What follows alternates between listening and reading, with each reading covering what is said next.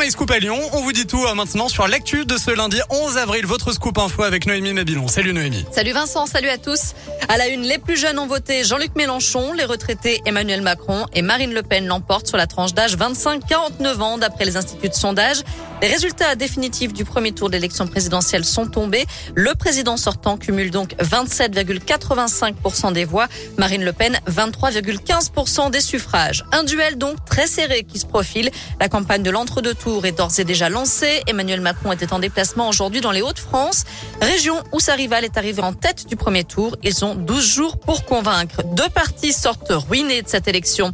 Europe Écologie Les Verts, mené par Yannick Jadot, qui n'a recueilli que 4,6% des voix, et les Républicains, menés par Valérie Pécresse, et ses 4,8%.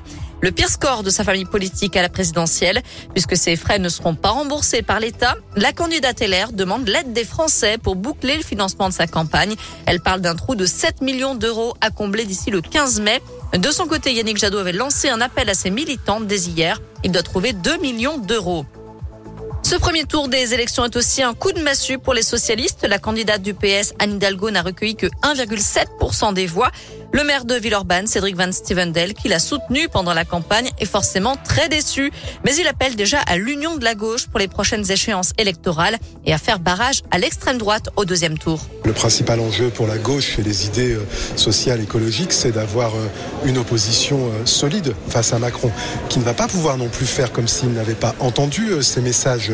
La gauche est forte ce soir quand on cumule l'ensemble des votes qui ont été exprimés. Et donc, j'espère que là où c'est possible, il y aura un maximum d'accords pour avoir des députés dont la ligne commune, ce sera de faire barrage à la politique libérale de Macron. C'est ça qui m'intéresse dans ce qui va se passer sur les législatives. Mais encore une fois, ma préoccupation ce soir, ce ne sont pas les législatives, pas encore. C'est le deuxième tour de l'élection présidentielle parce que nous sommes face à un rendez-vous historique qu'il ne faut pas rater au risque d'avoir des lendemains extrêmement douloureux.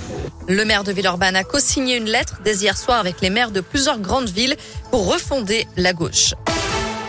Des trains vintage pas chers pour faire Lyon-Paris, c'est la nouvelle offre de la SNCF lancée aujourd'hui. Ouigo Train Classique, des lignes Lyon-Paris et Paris-Nantes, avec des trains qui circulent plus lentement, de vieilles voitures corail qui ont été rafraîchies et repeintes en rose.